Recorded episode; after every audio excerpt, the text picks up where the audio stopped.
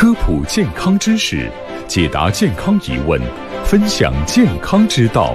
名医面对面，你的在线医生。名医面对面，名医就在你身边。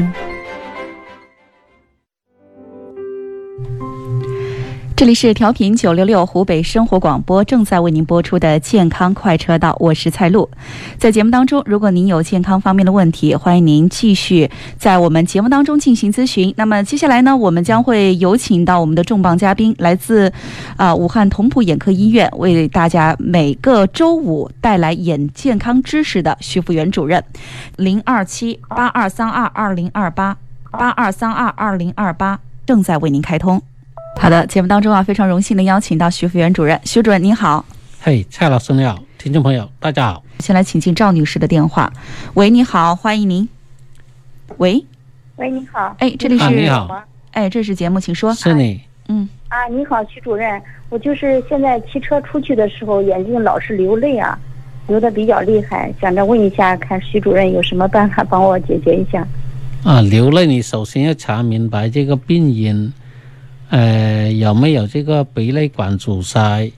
有没有这个泪囊发炎或者那个呃泪道炎等等之类？这些呢？啊，我就是在家的时候不流泪，就是出去的时候才流。如果是迎风流泪啊、怕光流泪啊，那有可能就是呃这个脏腑机能啊的的混乱，或者呢有这些角膜炎，或者呢。眼底有问题，它也会要受到强光啊、刺激啊，它会导致流泪。嗯，嗯，那能有什么好办法吗？嗯，这个最好在进一步检查之后明确了，才能够呃指导你怎么用药。嗯，因为你只是一个电话是流泪，这个流泪的病因还是挺多的。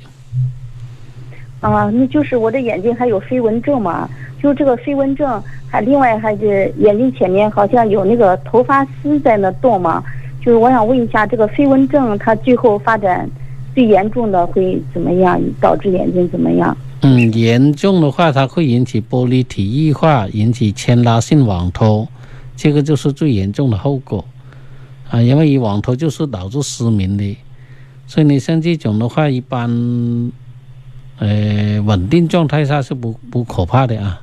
哎，这个没关系的，因为它这个玻璃体变性混浊，如果是少量的、轻度的，通常它是终身无害，这个也不用担心。除非你是属于其他类型，比如说炎症性的混浊，葡萄膜炎啊、视网膜炎啊、玻璃体炎啊这种类型呢，它会有引起恶化。还有一种就是出血性的混浊，比如说。黄斑出血啊，视网膜出血啊，啊，导致玻璃体混浊这种呢，那恶化的后果就比较严重。所以呢，具体是哪一种，最好到医院进一步去检查，这样呢明确一下，这样可以更放心一点。好的，谢谢徐主任。嗯，不用客气。好，再见。好的，嗯，好，零二七八二三二二零二八八二三二二零二八正在为您开通。